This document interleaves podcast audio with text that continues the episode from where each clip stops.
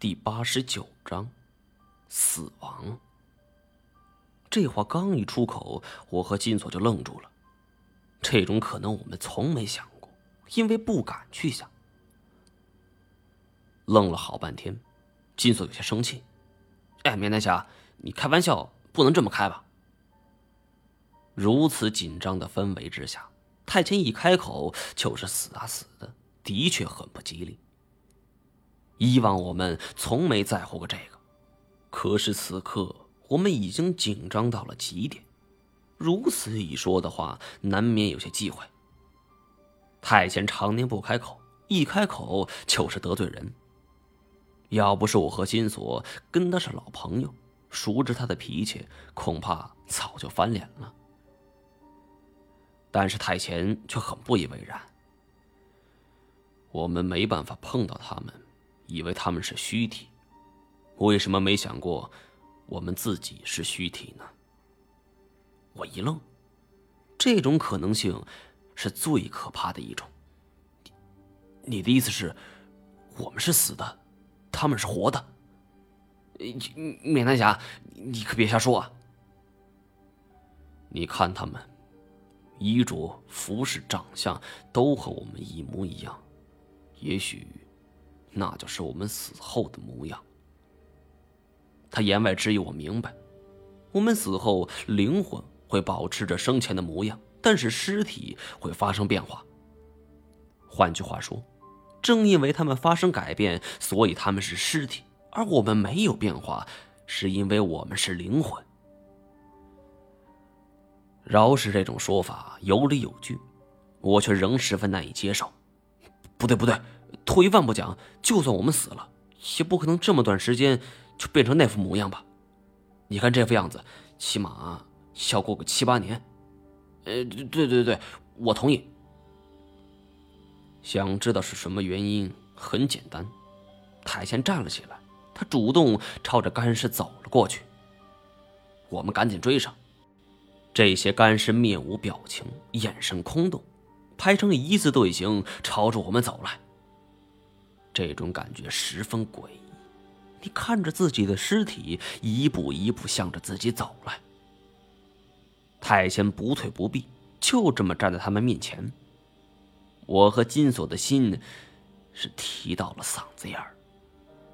这三具干尸全然没有意识，就这么走着，很快就来到太监面前了。太监气色凝重，并没拔刀，毕竟如此情况下做什么都是无用的。很快，这些干尸就穿过了他的身体。继续往前走着，来到了我和金锁的面前。排在队伍的头一个是我自己。我从没想过自己死后的模样，还能想到的也只是化为一堆白骨。可没想到，今天终于看见了。我闭上了眼睛，不敢再看。很快，尸体就从我面前走过。他们一一穿过了我的身体，非常凉，是一种从内而外的凉意，游走在身体里的每一寸，我不由嘶了一声，打了一个冷战。回头望去，三具干尸已经穿过了我们，继续往后方走着。我恍然大悟，我们没有死。如果我们已经死了，作为一个灵魂，是不可能有冷热感觉的。相反，这三具干尸冷得异常，估计体温得是零下十度。金锁惊魂未定，大口大口喘着气儿。面南侠，这次这次你错了。太前对于自己的错误毫不掩饰。他们去哪里？我回头一看，这三具干尸因为速度极其缓慢，并没走出多远。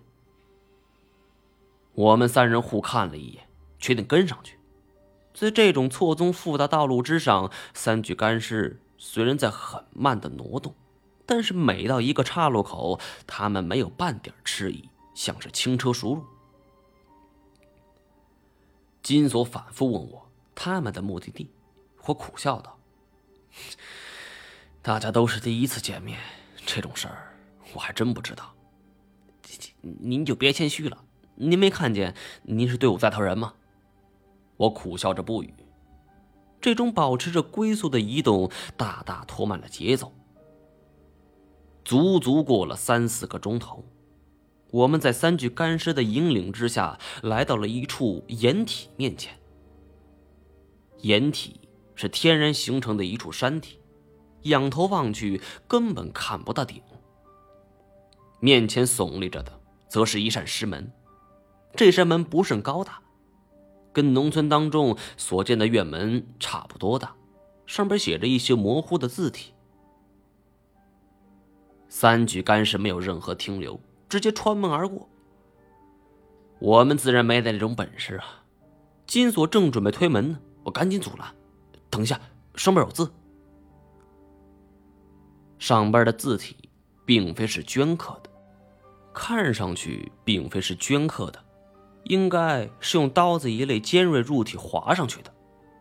仔细辨认过后，是篆书。毛爷，认识吗？我点点头。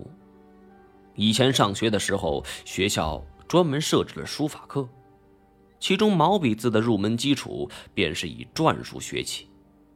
那时候作业就是天天临摹以各种山碑为主的各种篆书，所以这上边大部分毛笔字，或者说这个划刻的字，我都是认得的。本集播讲完毕，感谢您的收听。